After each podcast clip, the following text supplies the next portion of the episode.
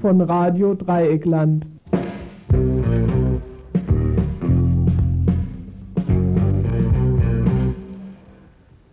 Daimler-Benz tut etwas für uns. Auf ihrem Gelände überreichten sie vor kurzem einen Mercedes-Transporter an den Landesbischof Sorg, der damit nun durch die Lande reisen will, um die Aktion Ein Jahr mit der Bibel und das Volk bringen zu können. In Kürze werden wir also Daimler-Benz mit dem Buch der Bücher unterwegs sehen können. In der folgenden Stunde werden wir nicht mit Daimler-Benz und der Bibel unterwegs sein, sondern mit folgendem Inhalt. Ja, kurze Meldungen und dann äh, Weltwirtschaftsgipfel in München demnächst. Bayern, Flüchtlinge in Bayern, Mitwucher in Flüchtlingsheimen, Sammellager, Widerstand, Rassismus in den Medien. Das war eine der Veranstaltungen, die im Rahmen dieser Aktionwoche vorgestern gelaufen ist. Ein Bericht darüber. Außerdem Ankündigungen, Veranstaltungshinweise und hier telefonisch hier erreichbar sind wir im Studio unter der Nummer 0761 31 028.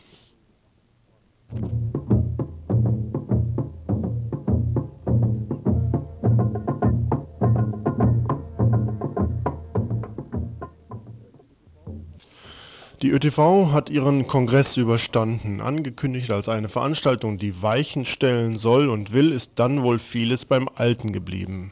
Kritik ja, aber bitte nicht zu viel.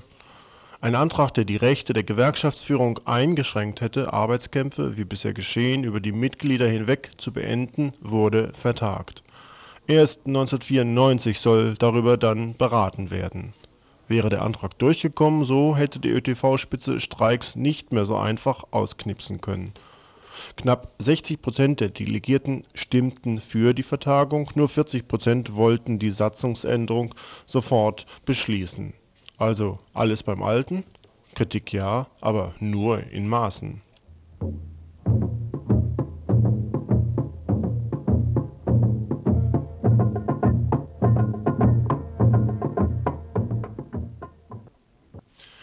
Etwas verspätet kommt die, kommt die Nachricht von Streiks in Indien. Einen eintägigen Streik hatten dort linke Gewerkschaften ausgerufen, der sich gegen die sogenannten Wirtschaftsreformen richtete, die den Übergang zur Marktwirtschaft glätten sollen.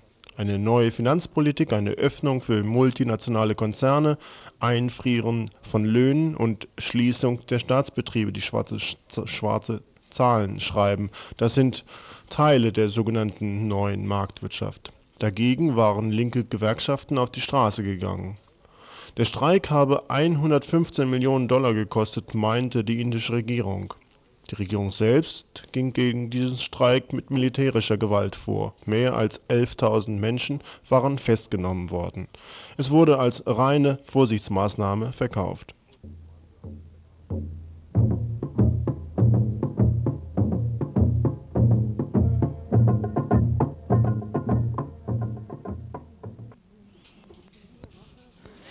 In dieser Woche wurden zwei Berichte vorgelegt. Nichts Neues, aber nicht deswegen weniger alarmierend. Der UNO-Welternährungsrat erklärt in seinem jährlichen Bericht, dass die Zahl der Hungernden in der Welt nimmt immer mehr zu. Derzeit sind rund 550 Millionen Menschen so arm, dass sie nicht genug zu essen haben. Wiederum die Vorstandsvorsitzende der Deutschen Welthungerhilfe hat am Montag bei der Vorlage des Jahresberichts heftige Kritik am Ergebnis des Umweltgipfels von Rio geäußert. Es sei ein Gipfel der Unverschämtheit gewesen, meinte sie und fügte sich hinzu, dass im Jahr 2000 wird es 100 Millionen Umweltflüchtlinge geben, deren Armut durch die weltweite Umweltbelastung der Wohlstandsländer verursacht werde.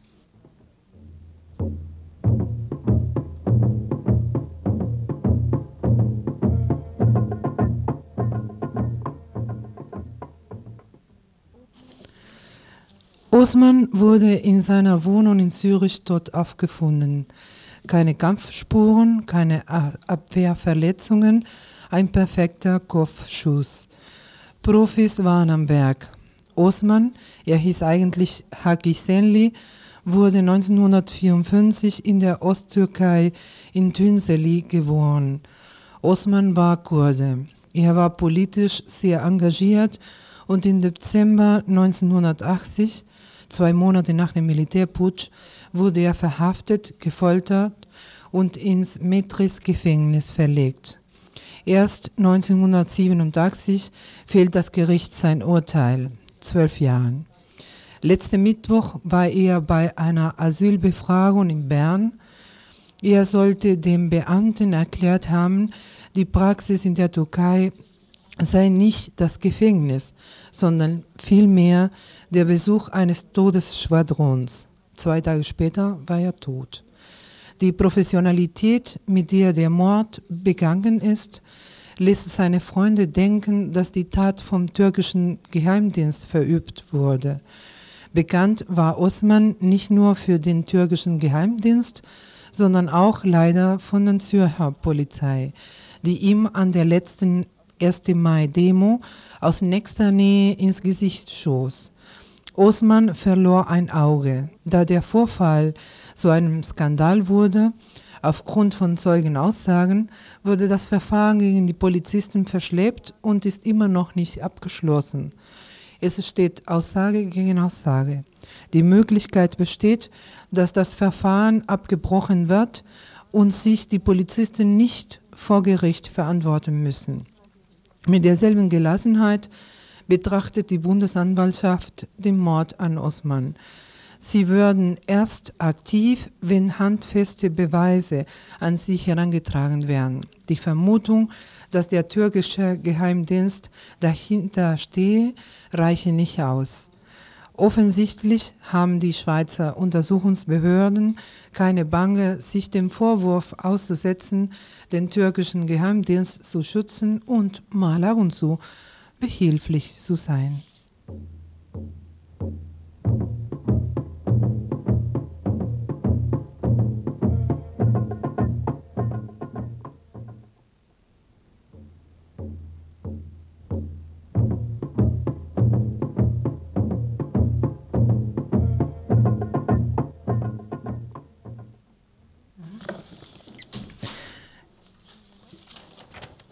In der Nacht zum Sonntag ereignete sich ein Vorfall auf der Caillou, bei der eine Frau angegriffen und niedergeschlagen wurde.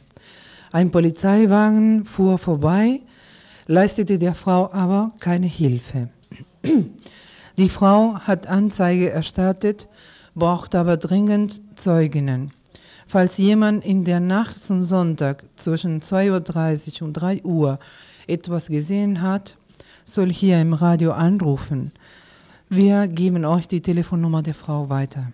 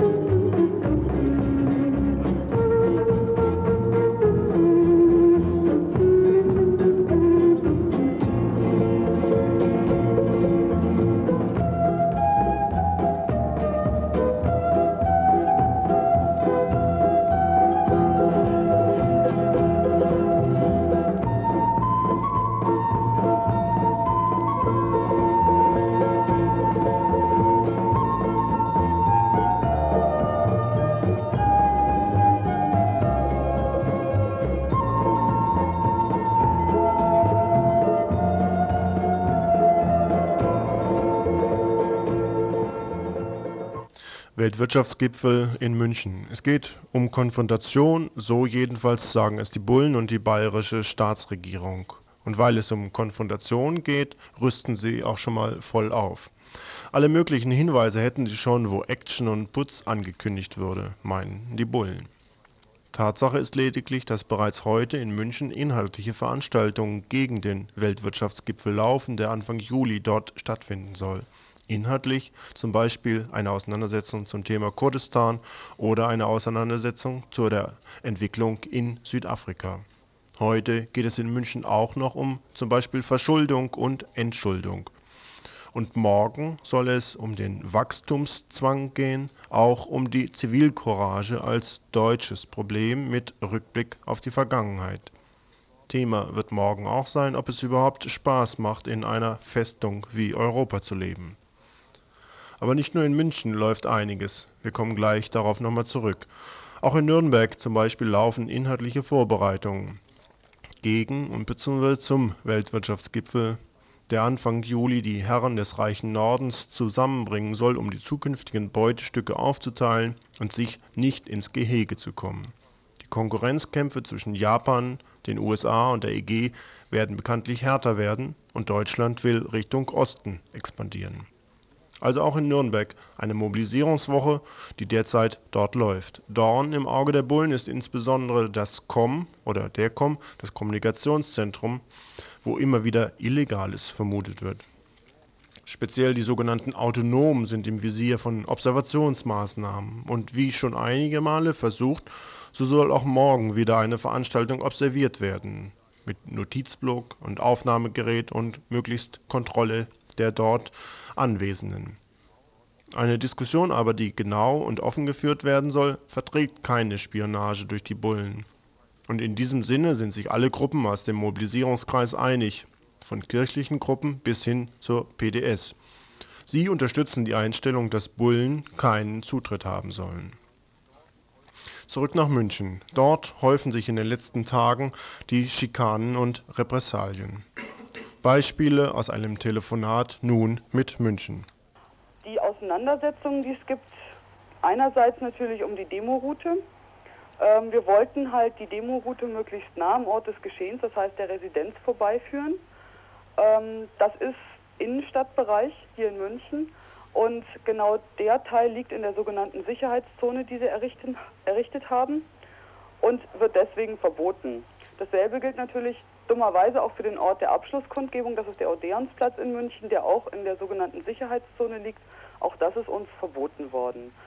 Wir haben dagegen geklagt ähm, vor dem Verwaltungsgericht und nicht Recht bekommen. Ähm, wir sind jetzt eine Instanz höher gegangen.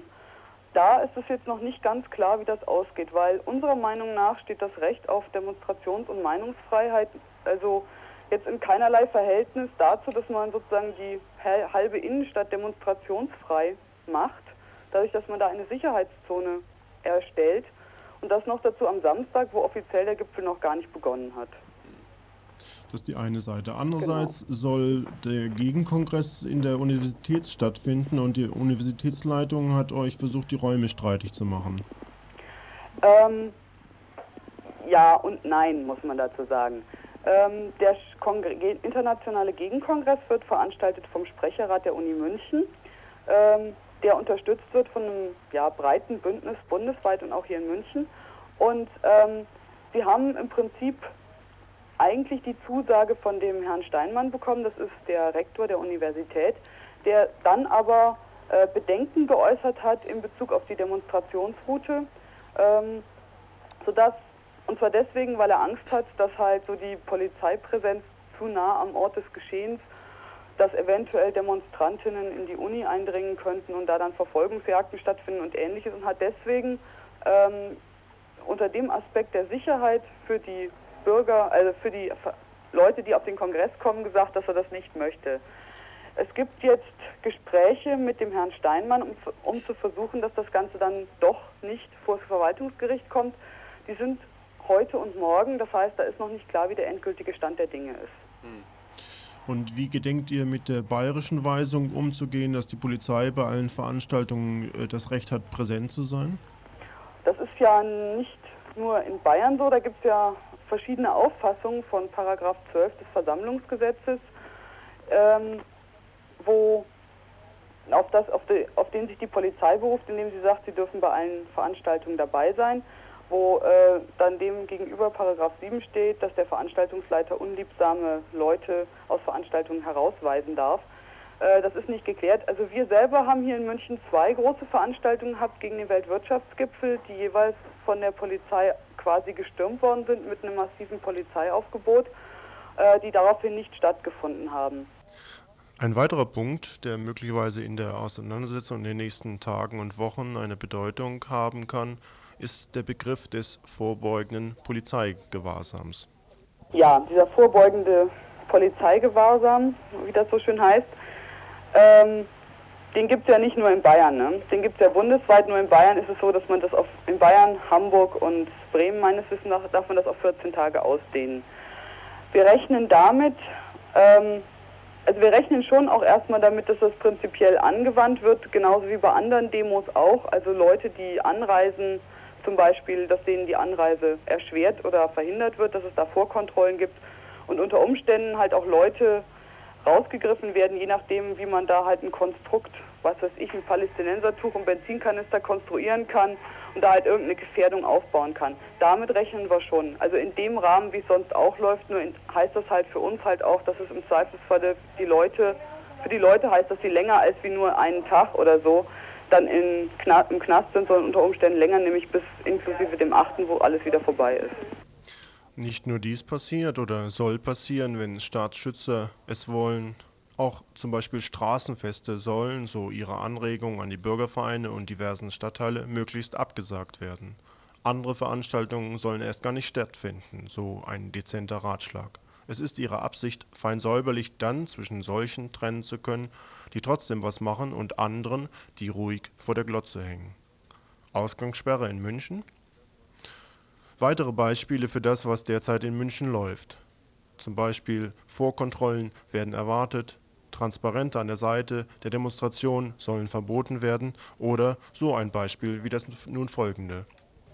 Beispiel hm, von der Polizei aus zum Beispiel der Vermieter vom Dritte Weltcafé hier in München angefragt worden ist und gesagt worden ist, sie würden von ihm gerne wissen, was in den Räumlichkeiten ähm, des Dritte Weltcafés äh, zum WWG läuft. Und ähm, der hat das dann natürlich auch den entsprechenden Mieterinnen weitergegeben. Und das sind halt auch so Sachen, wo auf so einer informellen Ebene versucht wird, Druck auszuüben, ja einfach auch gegen, also auf Gegenveranstaltungen oder gegen Aktivitäten. Ähnliches gilt zum Beispiel auch für die ähm, Konzerte gegen den Weltwirtschaftsgipfel, wo halt auch derjenige, der hier die Räume zur Verfügung stellt oder diejenigen, die die Räume zur Verfügung stellen, ähm, also dass denen halt auch Druck gemacht wird und gesagt wird, ja, da kommen wir mal vorbei und machen da mal eine Prüfung und so weiter und so fort. Das ist also meiner Meinung nach schon hart an der Grenze der Legalität, beziehungsweise geht dahin eigentlich alles, was an Gegenöffentlichkeit hier in München laufen kann, einfach zu unterdrücken. Hm. In Freiburg gibt es noch ein weiteres Treffen zur Vorbereitung der Auseinandersetzung zum Weltwirtschaftsgipfel und zwar am kommenden Mittwoch, den 1. Juli um 18 Uhr im Infoladen Subito Clara Straße 73.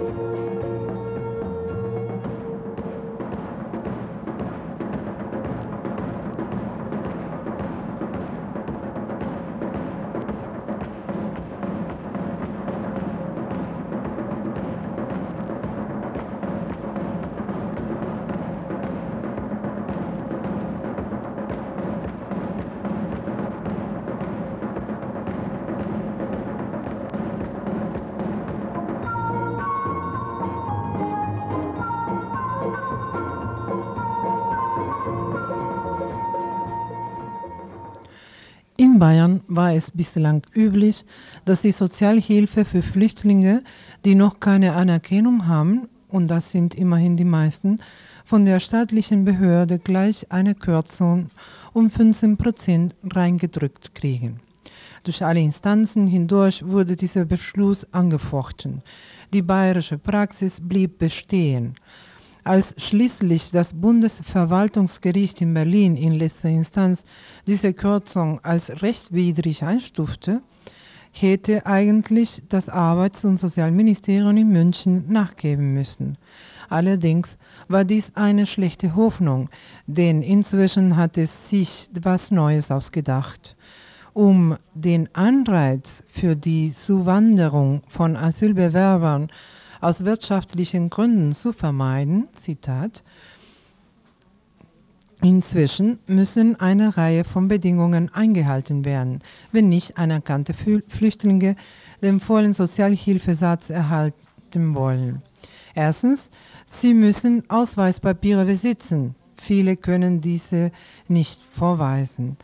Ihr Asylantrag darf nicht als offensichtlich unbegründet abgewiesen worden sein. Sie dürfen selbst keine sogenannte Abschiebehindernisse in den Weg legen, zum Beispiel ihren Pass direkt für die Abschiebung bereithalten. Tun sie dies nicht, wird ihnen als diesem Verschulden die Sozialhilfe gekürzt.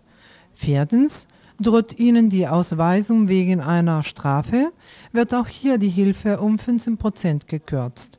Und wenn ein Empfänger sich weigert, gemeinnützige Arbeit für volle, satte 2,50 Mark zu leisten, auch dann wird die Hilfe gekürzt. Allerdings ist diese Regelung auch bei den sogenannten Deutschen üblich. In München wird geschätzt, dass mindestens 50 Prozent der nicht anerkannten Flüchtlinge von diesen Regelungen erfasst werden. Nun wäre es erst wieder an den Betroffenen, gegen diese Behördeninstanzen den Rechtsweg zu beschreiten. Erst vor das Verwaltungsgericht, dann vor das Oberverwaltungsgericht und da beide im, Be im Bereich der bayerischen Behörden liegen, die diese Maßnahmen verfügt haben, werden sie dort wohl wenig erfolgt haben. Also muss dann wohl erst wieder bis vor das Verwaltungsgericht gezogen werden. Und bis dahin sind einige Monate oder Jahre verstrichen. Im Übrigen hat das Bayerische Ministerium inzwischen auch den Familienvorstand gestrichen. Oder Haushaltsvorstand heißt das eigentlich in der Bürokratensprache. Damit ist er zwar nicht innerhalb der Familie abgeschafft, denn das geht wohl nicht per Definition, aber den Behörden ist die Zahlung für den Haushaltsvorstand entfallen. Der hätte nämlich mehr Geld erhalten als die übrigen Familienangehörigen. Auch so lässt sich Geld sparen. Nun soll hier keineswegs der Eindruck erweckt werden, als seien diese die bekannten bayerischen Besonderheiten. Immerhin ist hier schon oft der Versuch gestartet worden, der dann bei Erfolg von anderen Bundesländern übernommen worden ist. Die Polizei schießt auf einen Flüchtling, so ist es auch dieser Tage zu lesen, geschehen ist es in Erding. Er habe sich seiner Festnahme entziehen wollen, so heißt es. Und plötzlich habe sich bei einem Bullen aus der Knarre ein Schuss gelöst. Und die Knarre hing so, dass sie den Flüchtling aus Indien ins Bein traf. Immer größer wird inzwischen auch die Anzahl derjenigen, die jünger sind als 16 Jahre und auf unterschiedliche Art versuchen, in die BRD einzureisen.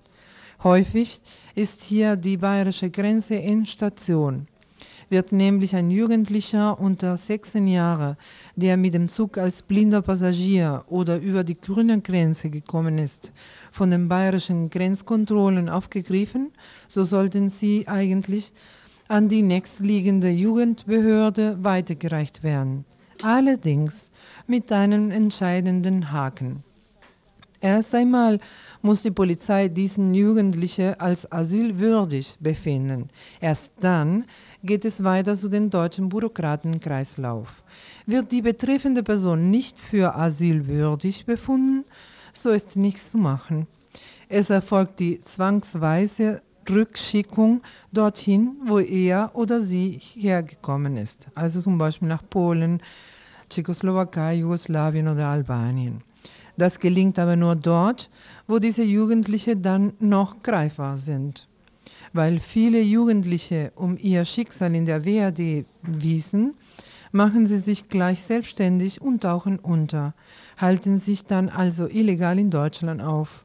Der internationale soziale Dienst schätzt die Zahl derjenigen, die in deutschen Großstädten untergetaucht sind, auf mehrere tausend.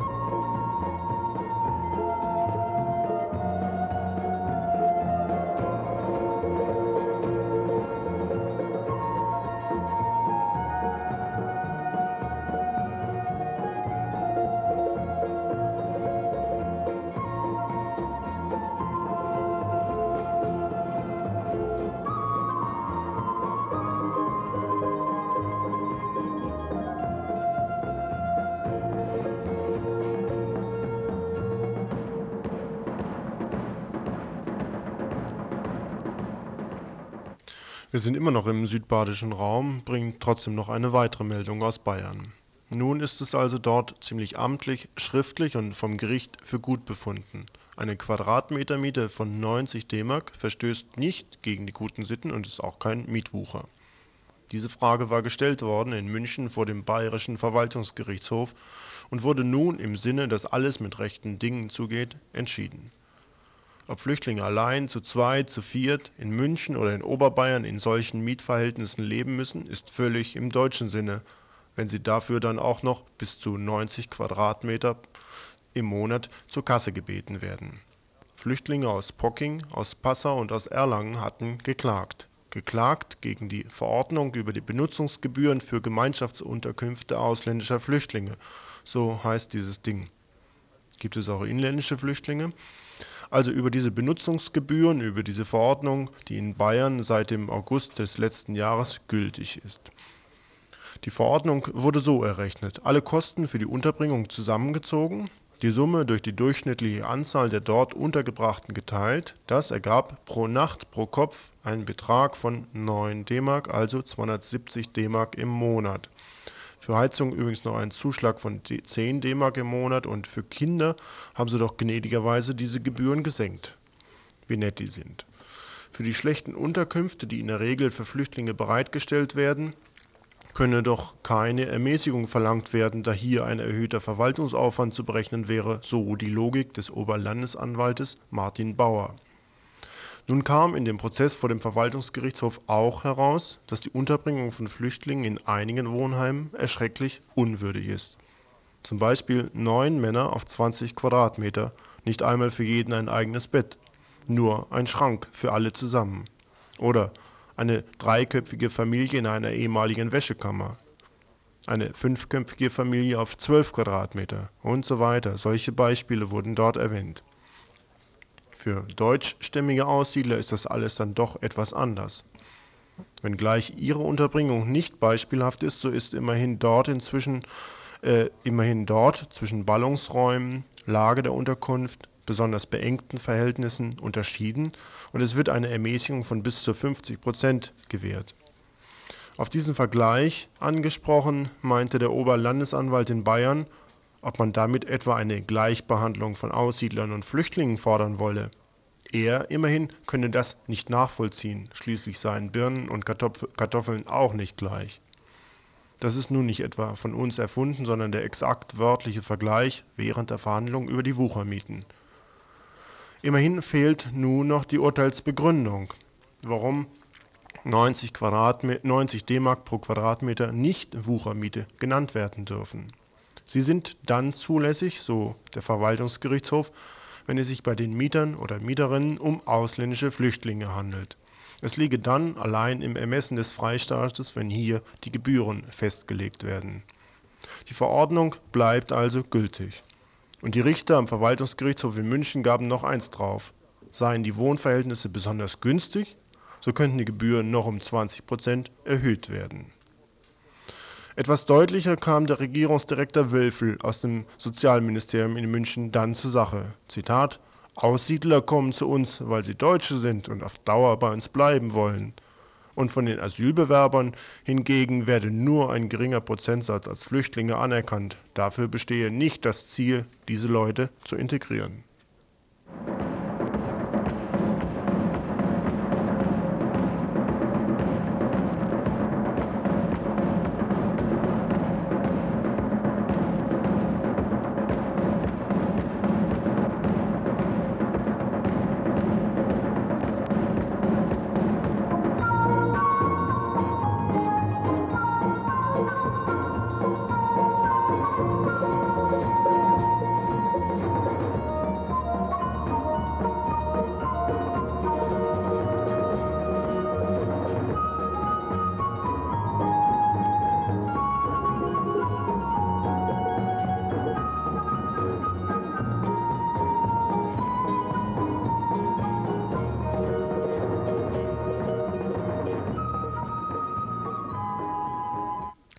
Sogenannte Bezirkssammelstellen für Asyl, Modellbezirksstellen, Sammellager, so ähnlich sind die Bezeichnungen für das, was ab dem 1. Juli 1992 eingerichtet werden soll, zunächst in Reutlingen, später auch in Freiburg.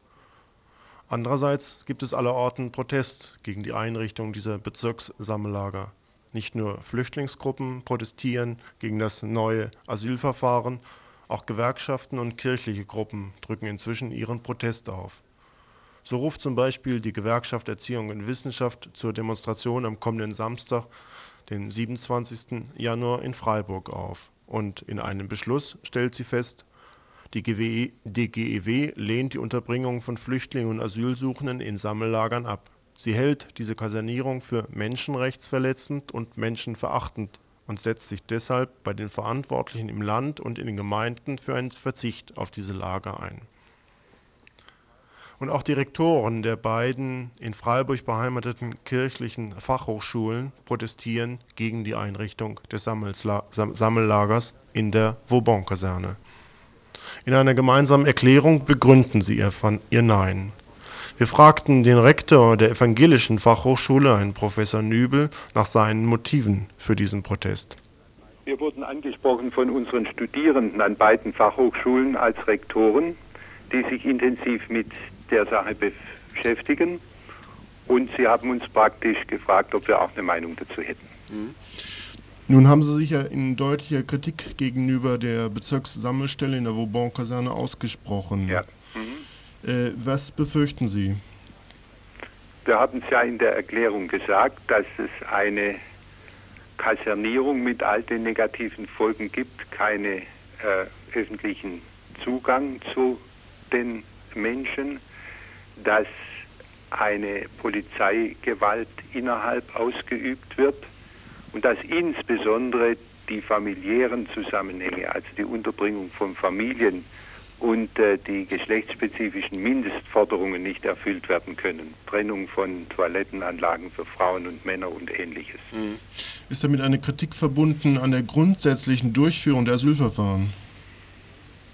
Ja, an dieser Be hohen Beschleunigung, in der eine wirkliche Beratung und ein Ernstnehmen der Menschen mit ihren Motiven keine Zeit hat. Hm. Also es richtet sich nicht nur gegen die Einrichtung der Bezirkssammelstelle in der Vauban-Kaserne, sondern grundsätzlich gegen das Verfahren, was äh, ab 1. Juli durchgeführt werden soll. Ja, es heißt ja auch Modellbezirksstelle. Es gibt andere Vereinigungen, auch in Freiburg, zum Beispiel Bürgervereine äh, in der Viere und in St. Georgen, die sich deswegen gegen die Einrichtung dort in der Vauban-Kaserne aussprechen, weil sie sozialen Sprengstoff befürchten. Das ist nicht ihr Motiv. Wenn soziale Ungerechtigkeiten da sind, ergibt sich sogenannter sozialer Sprengstoff.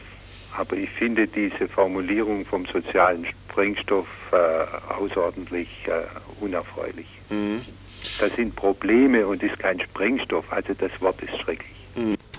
Alternativen sehen Direktoren der beiden kirchlichen Fachhochschulen in der Absenkung der Zahl von 500 Flüchtlingen, die in der Vauban-Kaserne untergebracht werden sollen, aber auch in einer Unterbringung an dezentralen Orten, an verschiedenen Orten.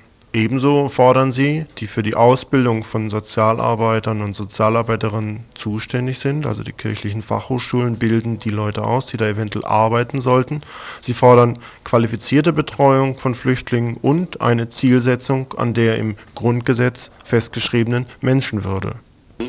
Nun, Ihre Alternativen, die Sie vorstellen, münden ja möglicherweise auch in der Einrichtung von Sammellagern. Sie sagen nur, die Zahl sei zu hoch. Ja, dass es human gestaltet werden kann, dass Gruppen sein können und dass in irgendeiner Form eine muttersprachliche Beratung da sein kann. Dafür müssen meiner Ansicht nach Leute ausgebildet werden, kurzfristig, mhm. damit den Menschen wenigstens die Situation erklärt wird, auch wenn, was ich nicht bestreite, sie wohl relativ rasch wieder zurückgeschickt werden in ihre Heimat. Mhm. Ausnahme, Kriegsgebiet. Das heißt, es ist von vornherein illusionär, das haben wir auch geschrieben, anzunehmen, dass das alles so schnell geht, wenn sie zum Beispiel aus Jugoslawien kommen. Mhm. Es gibt andere Gruppen, die das insoweit auch kritisieren, dass sie sagen, grundsätzlich die Einrichtung von Sammellagern ist abzulehnen, sondern eine dezentrale Unterbringung ist zu befürworten. Die dezentrale Unterbringung ist sicher humaner als eine Unterbringung in Sammellagern, mhm. weil auf den Einzelnen mehr eingegangen werden kann und weil alle diese Forderungen, Familienzusammenhänge aufrechtzuerhalten und so weiter, da besser zu erfüllen sind. Mhm. Nun haben Sie sich in der Erklärung vom 22. Juni 1992 gegen das derzeitige Verfahren eine zukünftige Modellbezirksstelle ausgesprochen. Was sind Ihre weiteren Aktivitäten oder Überlegungen, gegen diese äh, Einrichtung vorzugehen? Ich selbst habe diese Erklärung mit persönlichen Anschreiben an wesentliche Vertreter unserer Behörden geschickt, die mit der Durchführung zu tun haben, um also diese Erklärung noch persönlich zu unterstreichen. Mhm. Was an weiteren Aktivitäten ist, kann ich jetzt im Moment nicht sagen. Ich weiß, dass auch äh, eine Demonstration am Samstag geplant ist. Und wir müssen sehen, wie sich die Dinge entwickeln und daraus wieder neue ähm, entstehen wieder neue Situationen. Mhm. Äh, die Demonstration am Samstag ist ein Teil der landesweiten Aktionswoche gegen diese Einrichtung der Bezirkssammellager. In Freiburg wird es am 1. Oktober vermutlich wohl eröffnet werden. Äh, werden Sie dann auch weiterhin vorstellig werden beim Regierungspräsidium, was ja offenbar verantwortlich ist? Ich habe schon gesagt, ich habe also einen Brief an den Regierungspräsidenten geschrieben und was ich weiterhin tun werde, hängt auch davon ab, ob ich eine Antwort bekomme, ob er das Gespräch aufnimmt.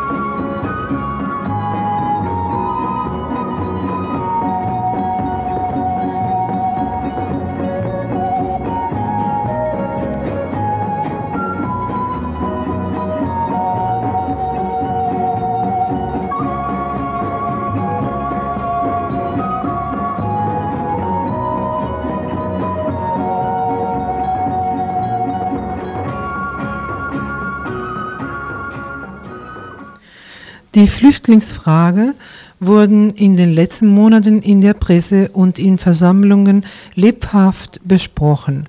Dabei wurden zum Teil auch die behördlichen Maßnahmen zur Eindämmung eines ungehemmten und unkontrollierten Zustroms von Flüchtlingen und Verfügungen über die vorläufige Unterbringung der Flüchtlinge in Auffangslager heftig kritisiert. Häufig schossen diese Kritiken übers Ziel hinaus. Dieses Zitat könnte aus der Tagespresse von gestern stammen. Das ist aber nicht ganz richtig. Es stammt aus einer Aufklärungsschrift, wie sie sich nennt, die ein Schweizer Bundesrat vor etwa 50 Jahren zum Thema Die Überschwemmung mit Flüchtlingen ist für die Schweiz eine, Lebens-, eine Landesgefahr von sich gab. Allerdings ist es nicht abwegig, auch solche Beschreibungen in heutiger Zeit zu erwarten. Die Zeitung Die Welt stellt am 10. August 1991 fest, dass hier sogenannte Chaos-Asylanten herkämen, die ihr Heil in den verbliebenen Oasen der Ordnung suchen. Natürlich ist rechnerisch das Boot noch lange nicht voll. Wir sind, gemessen am Groß der anderen, immer noch ein reiches Land. Aber Chaos und Panik können auch ein halbvolles Boot zum Kentern bringen. Und so muss ergänzt werden, dieses große Wir will seinen Reichtum lieber für sich behalten, als ihn zu teilen mit denen, wo sie ihn auch geklaut haben. Die Politiker sind deshalb zum Handeln aufgefordert und wer das nicht macht, hat erneut mit heftiger Kritik zu rechnen.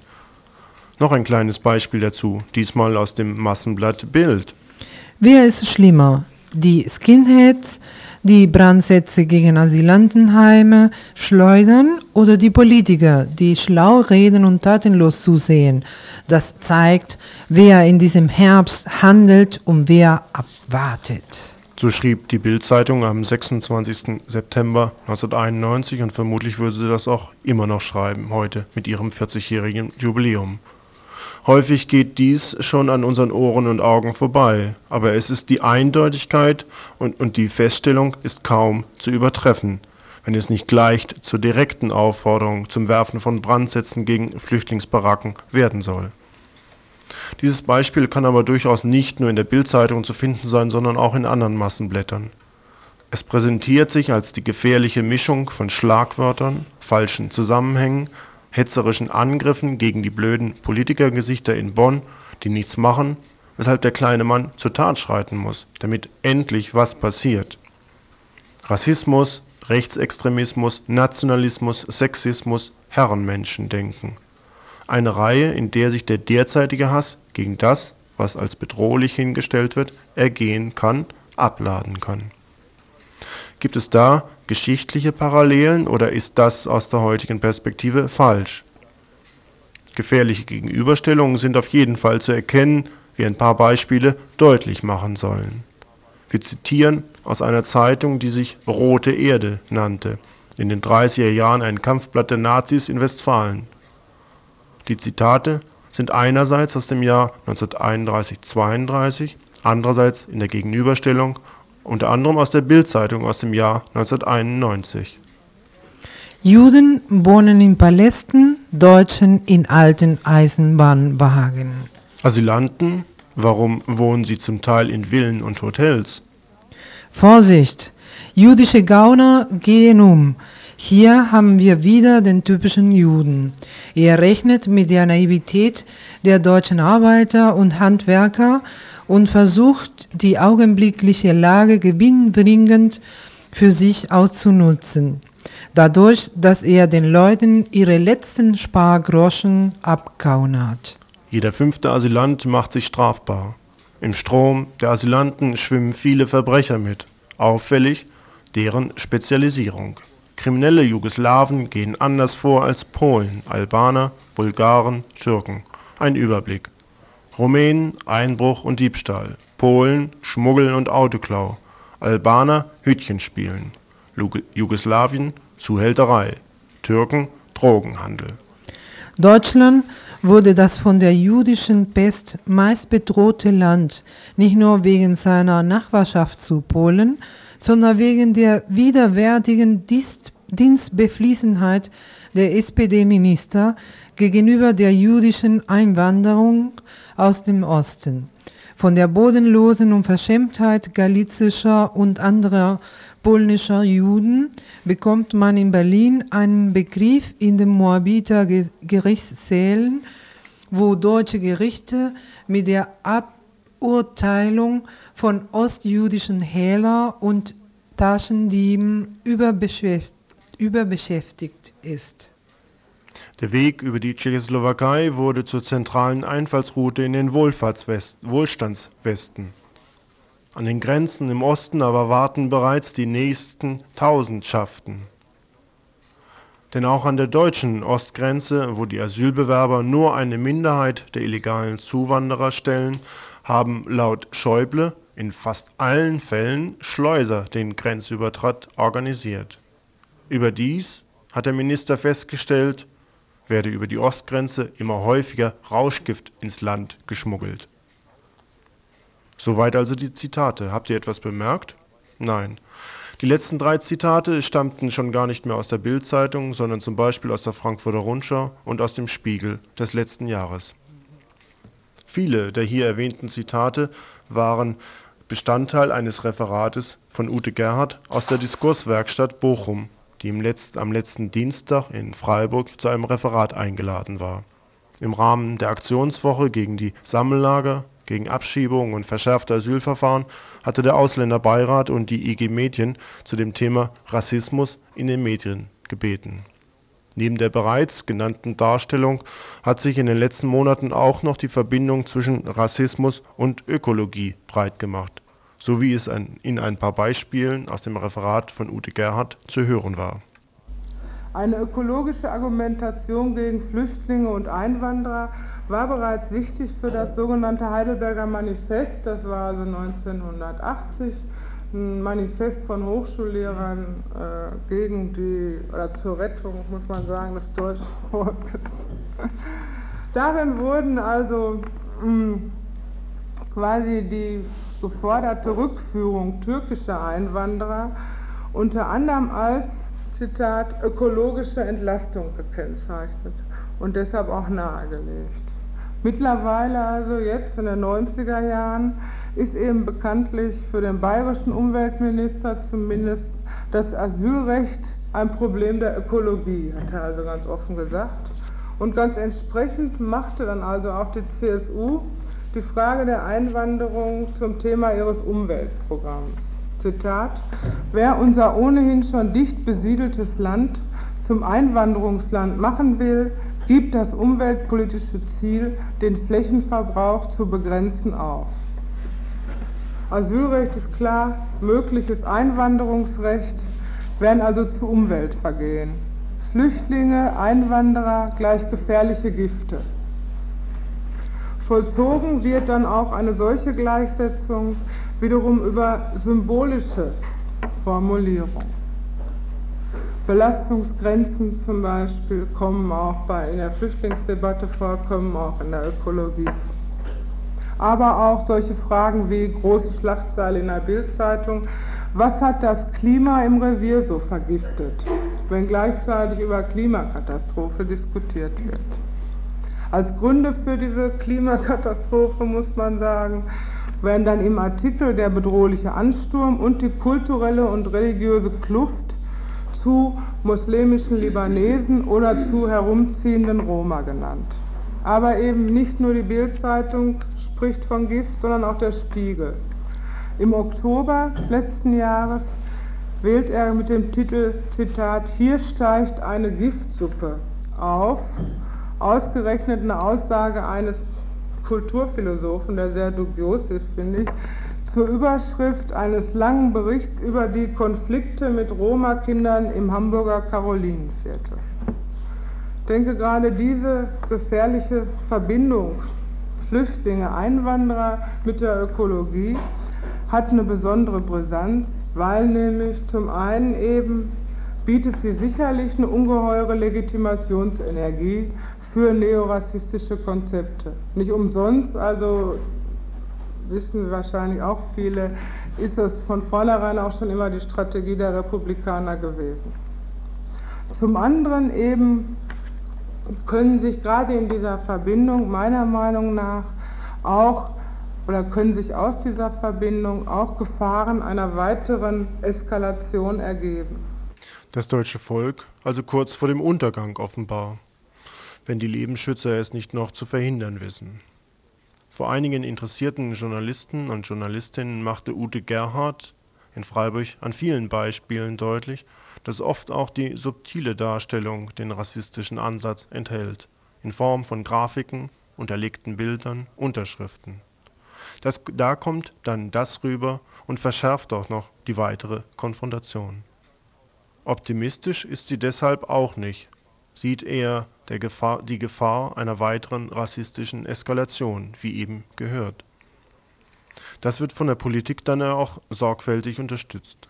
Razzien, zum Beispiel in der Nähe von Dresden, wir hatten letzte Woche dazu berichtet, die zur Schaustellung von Flüchtlingen in Containern auf der Oktoberwiese in München oder die Unterbringung von Flüchtlingen in ehemaligen Knästen.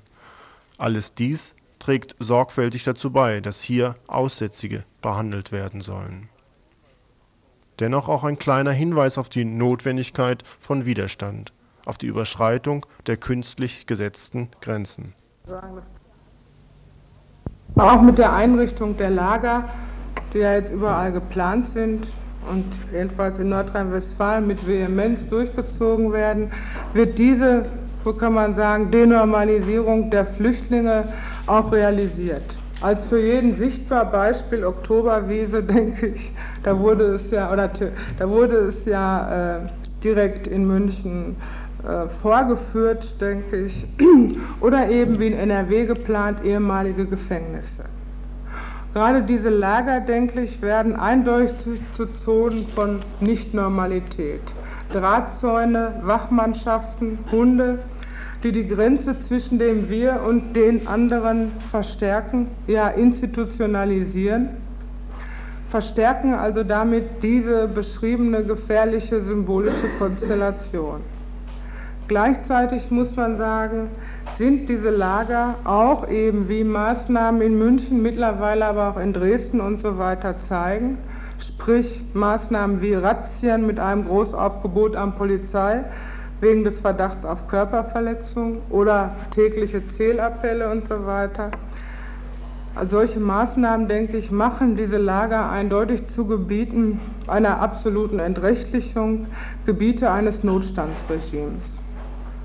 Hannah Arendt hat in ihrem Buch über den Totalitarismus gerade die Einrichtung von Internierungslagern für Flüchtlinge und Staatenlose, wie sie damals besonders hießen, in den 20er Jahren, aus diesem Grund als einen ganz wichtigen Aspekt für die weitere, denke ich, gefährliche Entwicklung in, Deutschland beschrieben.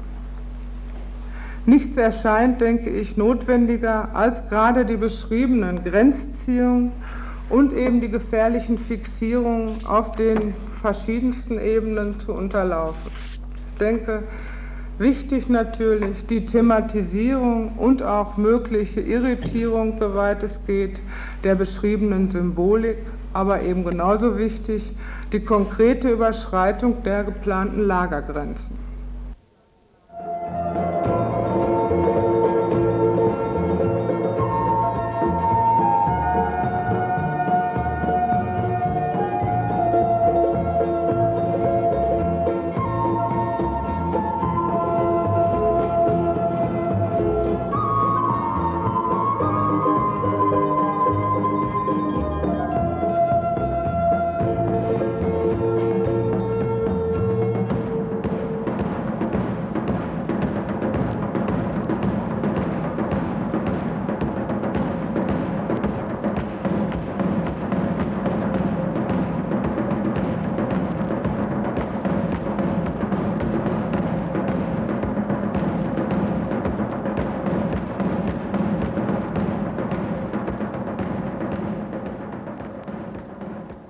Können noch nachholen einen kleinen Kommentar, den wir vorhin in der Übersicht vergessen hatten, zu Israel, zu den Wahlen.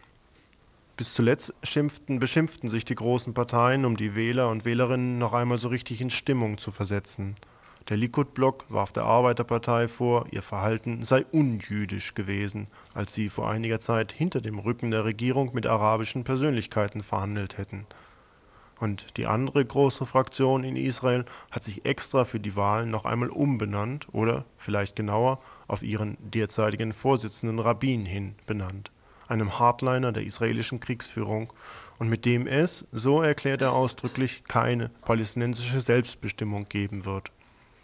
Er nannte im Wahlkampf die israelischen Siedler, die sich in den besetzten Gebieten breit machen, kurz und bündig Parasiten differenzierte dabei aber sorgfältig zwischen den Siedlungen um Jerusalem im Jordantal und auf den Golanhöhen, die jedoch notwendig seien.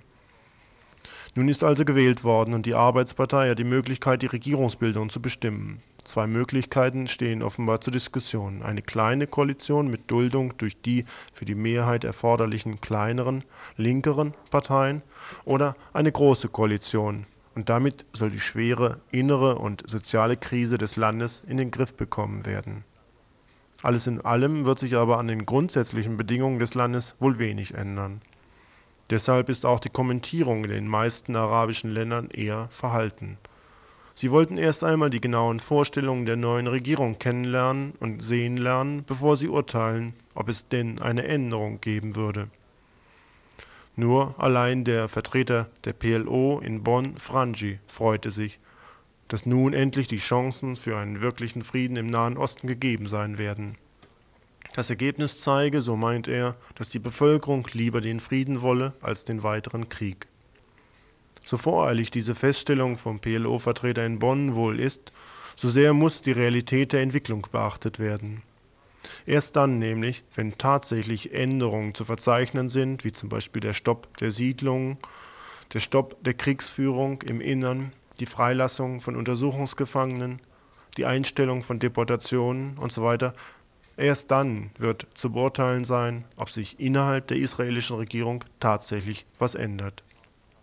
Bis das in Taten umgesetzt wird, wird es, wenn überhaupt, noch etliche Zeit brauchen.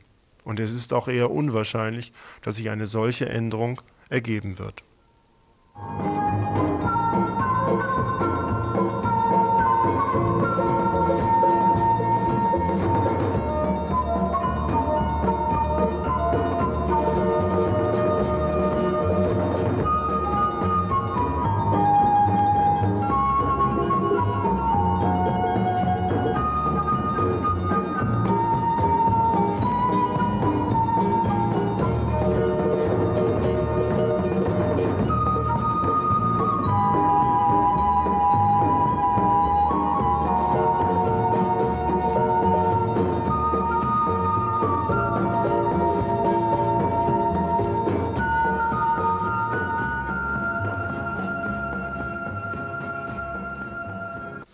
Wir zu den Veranstaltungshinweisen.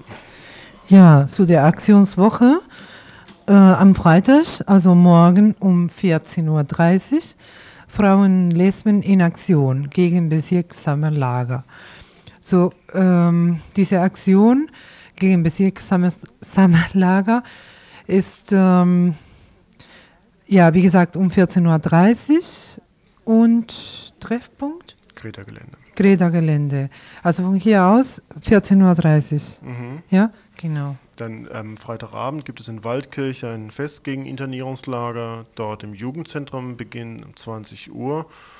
Das wird sich inhaltlich auch mit dem Asylgesetz beschäftigen und mit dem, was in Baden-Württemberg dazu bzw. dagegen geplant ist. Freitagabend 20 Uhr Waldkirch Jugendzentrum.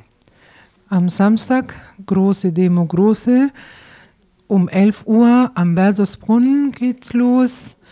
Und äh, die Demo-Route ist Bertelsbrunnen, Dreisam, Eck und so weiter und so fort. Auf jeden Fall Wiesenthalstraße, wo äh, das ähm, ähm, Flüchtlingsheim ist. Also große Demo gegen Schnellverfahren und Abschiebungen. Am späteren Samstagnachmittag wird es ein internationales Sommerfest geben, veranstaltet von der Ausländerinitiative vom Ausländerzentrum in der Fauler Straße 8. Das wird etwa ab 17 Uhr losgehen. Nachmittags ist aber auch noch was für Kinder veranstaltet um 15.30 Uhr. Das geht dann bis in den Abend, weit in den Abend hinein. Und aber auch in Waldkirch, nee, Kirchzarten, ist am Samstag selbst auch ein Konzert gegen Lager. Wenn das in, in Merzhausen nicht stattfinden wird, steht da. Also, Mhm. ah, so. Ja, gut, also wenn, ne? Das war Freitag und Samstag. Kommen wir zurück zu dem heutigen Tag, Donnerstag, den 25. Juni. Da gibt es heute Abend eine Veranstaltung innerhalb des kritischen Seminars der Aktion Dritte Welt. Sie wird sich mit dem Ausländergesetz, mit dem Asylverfahren, mit dem Schengener Abkommen beschäftigen. Freiburg in der Universität, KG 3, Raum 31, 18, beginnen bereits 19.30 Uhr. Und heute auch in Waldkirch im Ga Gasthaus Sonne. Um 20 Uhr ist ein Diskussionstreff über äh, die äh, Asylpolitik. Das ist das, was heute Abend stattfinden wird. Heute Abend beschäftigen sich auch die Grünen mit dem Thema Asyl und zwar in der Gaststätte Akropolis im Stadtteil Stühlinger. Dort soll ein Richter vom Verwaltungsgericht eingeladen sein, der zu diesem Thema wohl etwas erzählen soll. Außerdem beschäftigt sich heute Abend die linke Liste mit ihrer Plenumssitzung um 20 Uhr im Radikaldemokratischen Zentrum in Freiburg, Egonstraße 54. Das hatten wir. Das hatte ich schon und der ist offen. Ja, äh, das ist auch äh, das Thema in dieser Woche. Forum gegen Ausländerfeindlichkeit ähm, hat ein, auch eine Veranstaltung heute in Offenburg in der Poststraße 15, Gemeindezahl der Evangelischen Stadtkirche. Und äh, das Thema ist Wahrheit macht frei, ist der Titel eines Dokumentarfilms gegen Ausländerfeindlichkeit. Und noch eine wichtige Mitteilung.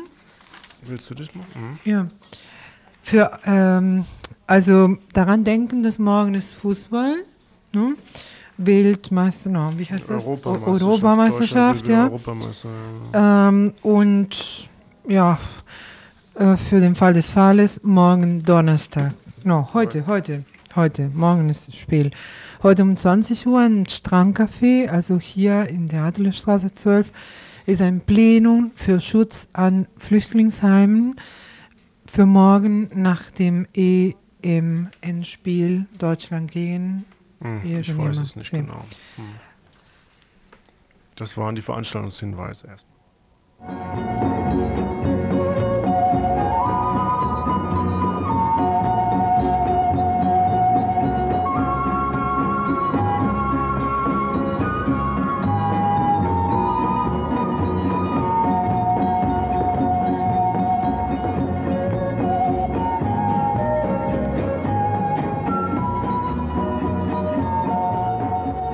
So, das war das Info für heute. Verantwortlich war hier der Noge und morgen geht's wieder weiter. Tagesinfo Von Radio Dreieckland.